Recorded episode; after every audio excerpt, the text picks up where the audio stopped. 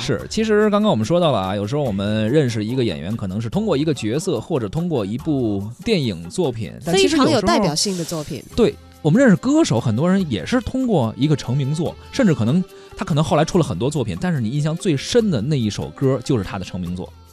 我们现在要说到的，我觉得听这个旋律，可能 很多人已经有感觉，我们要说哪首歌了。这谁的成名作呢？这个不是一个人的了啊。哎，虽然布仁巴亚尔老师其实在业内有着很高的声誉啊，嗯，但是可能我觉得、呃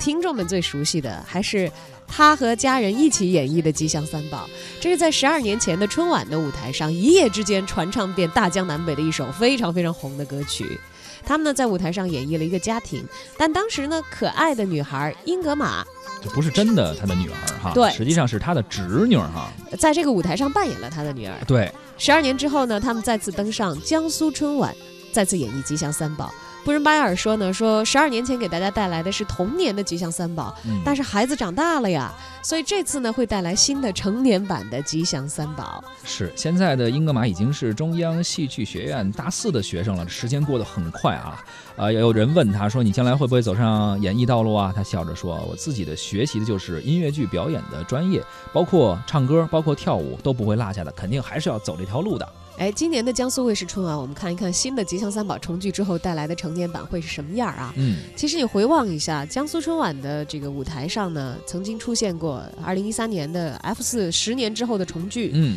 一五年的《西游女神》的再聚，二零一六年的《戏说乾隆》郑少秋、赵雅芝的再聚合，还有四代女排的同台，是还有去年渴望剧组的重聚，他们好像特别比较善于愿意做这个哈。对对对，做一些回望，把一些曾经的经典演绎过的这些演员们、这些人们，嗯，还有这个创造过奇迹的像四代女排们，对，经过了时间以后，在今天的这个节点再把他们叫回来。呃，除了这些怀旧牌啊，这种怀旧的元素在里面，今年的春节江苏卫视的春晚还会呃打一些其他的牌。在之前的发布会上，他们就透露，我说在节目的编排上呢，狗年的春晚会充分结合江苏卫视现在非常优质的一些 IP 内容啊、来自各大自制节目里的新老朋友将会欢聚一堂，比如说呃蒙面唱将猜猜猜的大张伟，还有胡彦斌，包括还有不凡的改变的主题曲的演唱者腾格尔。啊，包括刚刚提到的布仁巴雅尔，他们都会来到春晚的舞台上，给大家奉献出一次春节的视听盛宴。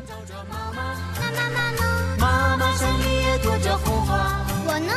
你像种子一样正在发芽。我们三个就是吉祥